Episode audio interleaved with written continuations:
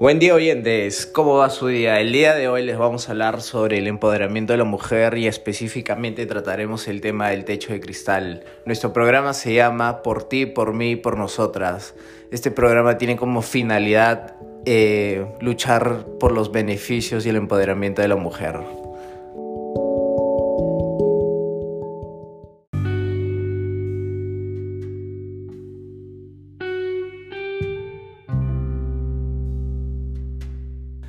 Bueno, oyentes, eh, comenzaremos presentándonos. El día de hoy estoy acompañado de dos chicas eh, que estudian en la Universidad UPC. Mi nombre es Karina Torres Solano. Eh, estudio contabilidad y administración. Estoy en, en el sexto ciclo de la universidad. prácticamente estudio y trabajo a la vez. Y en mis tiempos libres me gusta ir al cine. Hola, mi nombre es Stephanie Vanessa Vázquez García. Estudio la carrera de Administración y Finanzas, UPC. Este, estoy en octavo ciclo y en mis tiempos libres me gusta ver series, películas y pasar tiempo con mi familia. Bueno, y el que les habla es Jorge Nieto, estudia en la UPC eh, Administración y Marketing, está en octavo ciclo, me gusta salir con mis amigos y tengo sueños de emprendimiento.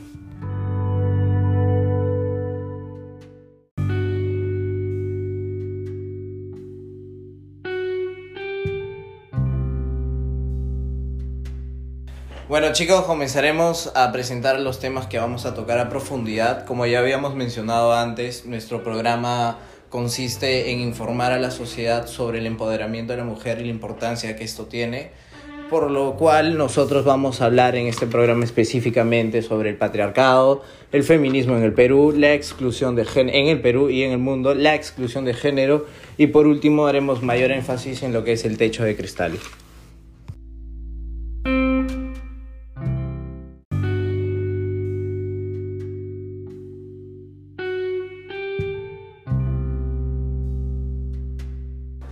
Bueno, Karina, este, coméntame un poquito de lo que es patriarcado para ti. ¿Qué significa este término tan, tan debatido actualmente?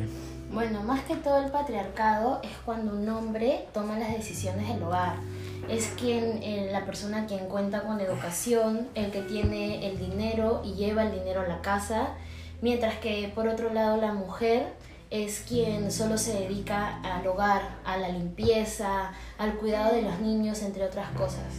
Y el hombre también es quien toma las decisiones y tiene el poder de, sobre la familia en sí.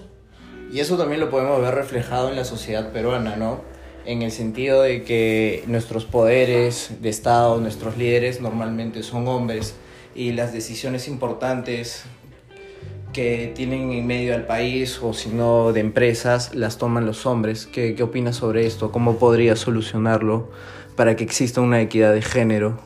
Más que todo, una posible solución es de que las mujeres eh, tengan la confianza de tener que participar dentro del Estado, eh, tener un protagonismo para poder tomar decisiones eh, importantes para nuestro país y así poder tener a un futuro una equidad de género.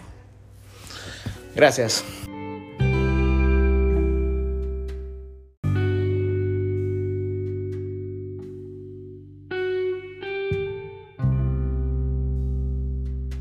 Bueno chicos, ahora vamos a hablar del término muy tocado últimamente, especialmente por las mujeres. Significa mucho para ellas y es el feminismo y cómo el feminismo ha ayudado a eliminar eh, una, sociedad de patriarcado. Esto es muy simple, porque las mujeres al verse oprimidas, al verse denigradas por los hombres, por la sociedad, toman conciencia de que ellas no pueden ser tratadas así y surgen nuevas ideologías como las que vamos a mencionar eh, en un rato. A ver, Stephanie, ¿qué me podrías decir sobre el feminismo y algunos sucesos importantes en la historia de la humanidad? Claro, tú tienes mucha razón, ya que el feminismo nació en sí en el siglo XVIII, cuando Olimpe de Gouges salió primero un texto de la Declaración de los Derechos del Hombre. Ahí es donde nos damos, damos cuenta de que existe un patriarcado. Pero gracias a Olimpe de Gouges salió a dar un texto de la Declaración de los Derechos de la Mujer y Ciudadana, ya que se le veía un poco denigrante, se veía una situación en que las mujeres no podían alzar la voz porque todo era respecto a los hombres. Y Mary Wollstonecraft hizo una reivindicación de los derechos de la mujer. Y aquí es cuando tenemos una frase súper importante y que marcó, que es, la diferencia de los géneros es algo cultural, que viene desde, desde la educación, por lo que aboga por una educación igualitaria. Además, en el Perú, el 17 de junio de 1956 se dio por primera vez el voto de las mujeres. Y esto es un suceso súper importante porque desde ese momento nos podemos dar cuenta que la mujer empieza a luchar por sus derechos. Y esto viene a ser un tema por feminista, pues, ¿no? Feminismo. ¿Y cómo crees que el feminismo afecta a la sociedad patriarcado? Bueno, eh, no es que afecta, sino que se busca una equidad. Porque todo este tiempo nos hemos dado cuenta, por ejemplo, hay ciudades, hay países en el que aún no se da el derecho de voto de la mujer. Y eso es algo en el que te pones a pensar y dices, ¿cómo es posible esto si una mujer ya nos hemos dado cuenta en pleno siglo XXI de que una mujer puede hacer casi lo mismo que un hombre, tiene los mismos conocimientos y te puede demostrar que hasta lo puede hacer mejor. Entonces, ¿por qué dejarlo para un lado? ¿Por qué este, hacerla sentir menos cuando en realidad es capaz de mucho? Entonces queda claro que el feminismo es una herramienta importante para la lucha de la equidad de género. Claro, es súper importante porque una mujer tiene que luchar por sus derechos, no solo como mujer, sino como persona, como humano, como ser humano. Ok, gracias.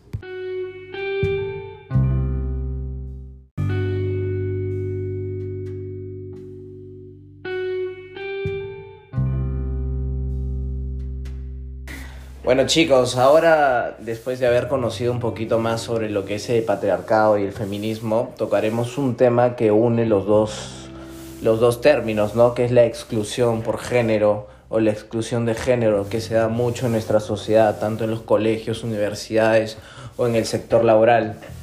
Y es importante tratarlo para que en un futuro nuestras sociedades puedan desarrollar habilidades y comportamientos para que se puedan para que puedan crecer y desarrollarse ambos géneros con, con equidad y mismos derechos e igualdad. Bueno, ahora Karina, Stephanie, ¿qué me pueden mencionar o qué me pueden decir sobre la exclusión de, género? Bueno, eh, un concepto básico de exclusión por género o de género es en negarle a una persona, ya sea hombre o mujer, las oportunidades a las que tiene derecho. Esto nos podemos dar cuenta de que hace mucho tiempo a la mujer se le veía como solo ama de casa, solo cocinera, la que lava la ropa, la que cuida a los hijos. Entonces, este, por un momento, o sea, por un tiempo, la mujer no podría hacer las mismas cosas que un hombre, por ejemplo, en construcción, en temas de traer el dinero a la casa, porque eso estaba como prohibido y las mujeres eran mal vistas por querer ayudar un poco en la casa o ayudar económicamente a su casa, ¿no? Bueno, más que todo, eh, podemos ver que no solo eso pasaba en los años anteriores, ¿no? Hace mucho tiempo, pero en la actualidad también podemos ver la exclusión de género y más que todo no en el siglo XXI, sino entre el siglo XIX y XX, en el que la mujer ya tiene derecho de poder estudiar, de tener una educación y se puede todavía en esa época ver que la mujer no podía estudiar una carrera que un hombre eh, ejercía, ¿no es cierto? Eh, mientras, y así mismo... Por ejemplo, medicina, ¿no? Exacto, la medicina era algo que solo el hombre tenía que ver. O por ejemplo lo que es este, cocina, ¿no? Ser chef. Siempre una mujer era quien se dedicaba a la cocina, un hombre no podía este, saber cocinar, era algo muy raro en, ellos, ¿no? Eh, también un, otro ejemplo es que eh, el hombre no podía cuidar a, los niños. Y siendo así algo muy raro porque ya la mujer ya no solo se encargaba del hogar porque ya tenía el derecho de educación, de el derecho de trabajar, ¿no? de, de, tener un derecho a voto. El hombre podía hacer lo mismo que una mujer y la mujer puede hacer lo mismo que un hombre. Ya actualmente en este siglo XXI ya existe una, ya no se ve tan raro que el hombre y la mujer tengan educación, eh, mejor dicho, tienen una educación similar, ¿no? O sea, el hombre puede estudiar y trabajar en lo que quiera, mientras que la mujer puede estudiar y trabajar en lo que quiera. ¿no? Yo, o sea, ahora es normal de que, por ejemplo, si la mujer quiere salir a trabajar o quiere salir a estudiar, es normal que el hombre se quede con los hijos a cuidarlos, porque antes era como que, o sea, ¿cómo es posible que tú aceptes que tu esposa haga eso y que tú te quedes con los hijos? O sea, veían de una manera negativa o de una manera como minimizar al hombre por qué hace eso o por qué permite que la mujer haga eso. Exacto, actualmente hay muchas familias que el papá sale a trabajar y se queda en, toda la mañana sale a trabajar y la, y la mujer se queda este, con los hijos en la tarde, perdón, en la mañana. Y luego cuando llega el papá se queda el papá y la mamá es la que tiene que salir. Entonces prácticamente los roles se distribuyen. El hombre y la mujer se apoyan mutuamente. Entonces es un cambio a través de los años, ¿no? Bueno, yo creo que ese cambio se ha dado por ciertos, por ciertos comportamientos que se ha ido dando en nuestra sociedad. Por ejemplo, el hecho de que los hombres y las mujeres se relacionen en lugares públicos eh, como colegios, universidades o en sus eh, trabajos ayuda a que ellos desarrollen comportamientos para no eh, denigrarse entre géneros y buscar la igualdad. Además, la tecnología y la modernidad ha ayudado a empoderar a la mujer por el hecho que nos da las mismas posibilidades a todos para poder instruirnos, para poder buscar este, cursos para poder culturizarnos e informarnos. No sé qué opinan ustedes sobre la tecnología en el empoderamiento de la mujer. Bueno, más que todo eh, la tecnología y también la educación que te brinda esta, ¿no? Porque en primer lugar, al tener, al, más que todo las personas tener acceso al Internet, pueden ver cómo ha sido la exclusión de género antes y cómo es que han sufrido ya sea eh, un hombre o una mujer debido a estas este, brechas que se que había anteriormente, ¿no? Entonces toman conciencia las personas en la actualidad eh, y hacen que... Y desarrollan otros comportamientos. Claro, y gracias a, la historia, a lo que pasó la mujer, bueno, en este, en este caso que estamos hablando de, de ambos, yo creo que ahí es cuando te das cuenta de qué cosas no van a volver a pasar, o por lo menos tú qué cosas no quieres que pasen en tu hogar. Entonces, yo creo que la tecnología básica para el tema de la historia, para el tema de no repetir y no hacer que tus hijos sean de esa manera. Claro, y además no solo es en la tecnología, la educación también ya viene desde casa. Desde casa, claro. Claro, porque ya la madre, quien antes se quedaba, le dice a su hijo, tengo que salir a trabajar a estudiar y cosas así. Entonces el hijo ya toma conciencia de que no solo la mujer se queda en casa o no solo el hombre se queda en casa, sino que los dos tienen un protagonismo y los dos pueden llevar dinero a la casa. Listo, muchas gracias chicas.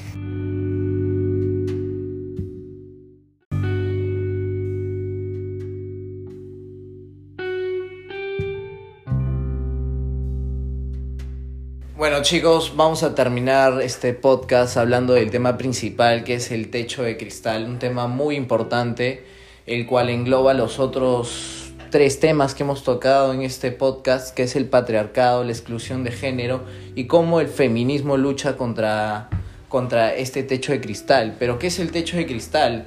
No es de que existe un techo encima de nosotros, sino es un techo invisible, imaginario, que sufren las mujeres para poder ascender y ocupar puestos ejecutivos de importancia.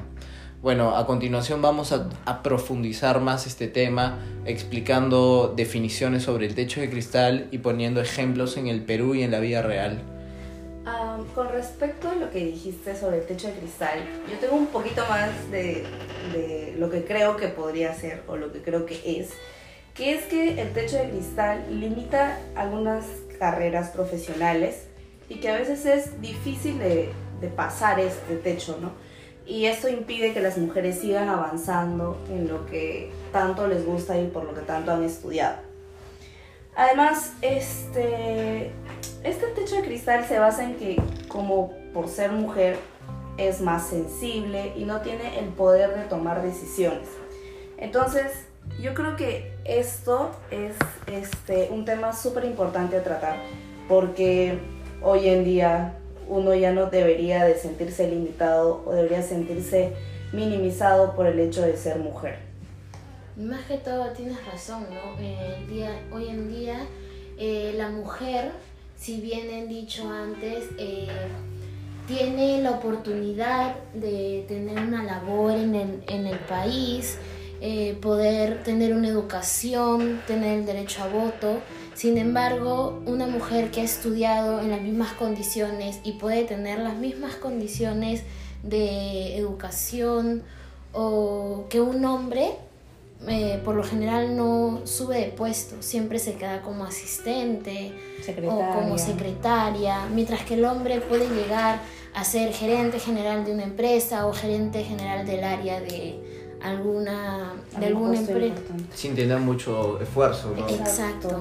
Y, sin ser muy capaz tal vez la mujer es más capaz pero el simple hecho de ser mujer le impide ocupar estos puestos.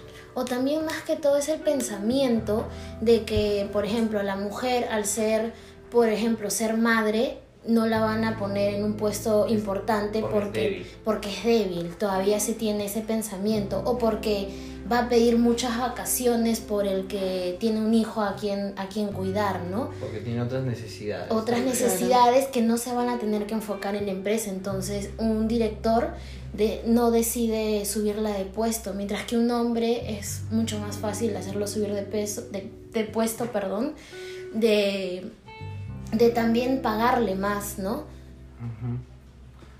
Yo tengo, o sea, yo tengo un caso este, una chica llamada Lisette Matei, que es Country Manager para Perú, de la empresa Tecnología Médica Siemens, donde ella contaba de que, por ejemplo, estaba en una reunión, ya digamos que con 30 hombres, todos en un puesto súper alto, una reunión importante, y todos opinaban, todos hablaban y al momento en el que ella quiso opinar, todos, absolutamente todos los hombres se callaron. Ella se paró, dio su opinión, lo que pensaba y lo que creía que estaba bien. Y al momento de callarse, los hombres como que la miraron y empezaron a hablar, como si ella nunca hubiera dicho una sola palabra, la ignoraron totalmente. Y ella de ahí sale con el pensamiento de que cómo es posible de que la voz de una mujer no sea tan importante como la de un hombre, la de un varón. Entonces, este, había otro caso donde una chica, al no, al no este, tener las posibilidades de, de subir de puesto, porque el hombre era el que mandaba, el hombre el que decidía, ella tuvo que irse a otro país a estudiar, a otro país a sacar su empresa junto con su madre para recién sentir que su palabra era, era lo, lo importante, pues, ¿no? Y tuvo que hacerlo con su propia empresa, porque este, donde estaba la ignoraban totalmente. Bueno, de hecho yo tengo un caso similar, que es de Perú. Este, es una conocida que trabajaba como secretaria en una empresa textil y como veía que no podía ascender, eh, no por el hecho de que no era capaz ni tenía los conocimientos ni el tiempo adecuado, sino por el simple hecho de que era mujer, decidió retirarse de la empresa y emprender por sí sola. Y como resultado este, obtuvo que actualmente es una de las empresas textiles más importantes del Perú y es competencia directa de la empresa que no pudo, o bueno, en la empresa que no pudo ascender.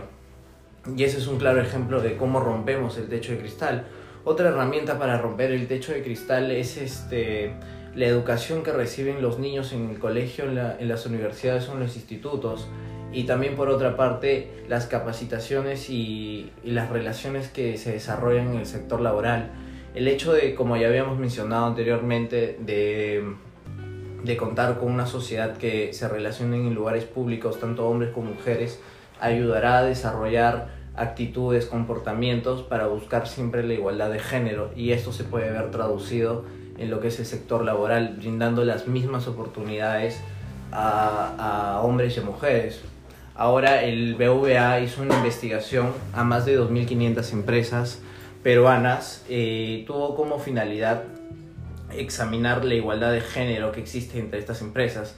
Tuvo como conclusión de que en el Perú necesitamos tomar acciones para empoderar más a las mujeres y que puedan llegar a puestos ejecutivos de importancia para fomentar la igualdad de género. Eh, BBVA, toma una postura, toma una estrategia llamada RUNI que consiste en la postulación, bueno, eh, de 10 personas que se postulan a puestos ejecutivos, el 50% en este caso tendría que ser 5 son mujeres, los cuales les ha dado este, resultados muy positivos. No sé si tienen alguna otra noticia que quieran comentar. Más que todo, eh, hablar el techo de cristal es un tema muy importante en la actualidad porque si bien hay empresas en las cuales a la mujer la toman en cuenta y la suben de puesto, eh, eso no significa de que el ingreso en el cual van a, tener va a ser el mismo que el mismo puesto en otra empresa por un hombre, ¿no? Se puede ver no solo de que eh, el techo de cristal eh, va de la mano también con lo que es eh, el sector económico, que es lo que puede ganar un hombre a diferencia de una mujer. Los dos pueden subir de puesto en algunas empresas, pero en otras se puede ganar más, ¿no? Y es una desigualdad que realmente toma conciencia en nuestro país porque así no haya una tasa de desempleo tan alta, eh, por género, eh, una mujer y un hombre se ven diferenciados en lo que es este tema, en lo que es en la parte laboral. Otro programa que se parece a la de BBVA es una que hizo el mismo Ministerio de, Minas, ya que el mayor, por, bueno, el menor, el menor porcentaje de, de empleo de mujeres es en el sector minero, con un 4%. Entonces, ellos decidieron sacar un programa donde solo estén las mujeres con sus ideas de proyectos y ya se salió como, ya se graduaron, vamos a decirlo, como 6.000 o 3.000 mujeres con el apoyo del ministerio porque sentían de que sus proyectos, sus ideas para este sector se veían minimizados, ¿no? Entonces yo creo que por parte del Estado, por parte de, del gobierno, se está tratando de ayudar, se está tratando de, ver a que la mujer pueda dar ideas, pueda ayudar en la empresa. Pero ahora, ya por parte de empresas privadas, ya es otra cosa, pues, ¿no? Ahí es donde el Estado no, no, puede entrar mucho o donde no... Pero sí puede desarrollar políticas para obligar a las empresas a contratar y tener políticas de equidad de género. Lo bueno es de que actualmente el techo de cristal, lo que es el ámbito político, específicamente en América Latina, se ha ido derrumbando eh, por el hecho de que más mujeres ocupan puestos importantes, como es la alcaldesa en Colombia por primera vez de una mujer, o también este, puestos importantes en el Congreso, sino en el Estado o en el gabinete actual que tenemos con la ministra de Economía, siendo tan joven y ocupando un puesto tan importante. Bueno, podemos concluir en sí de que el techo de cristal se está derrumbando poco a poco, pero todavía tenemos que tomar acciones. Queda mucho porque... Queda mucho camino por recorrer. Exacto. Y nada, muchas gracias. Bueno, muchas gracias. Nos vemos hasta el siguiente programa.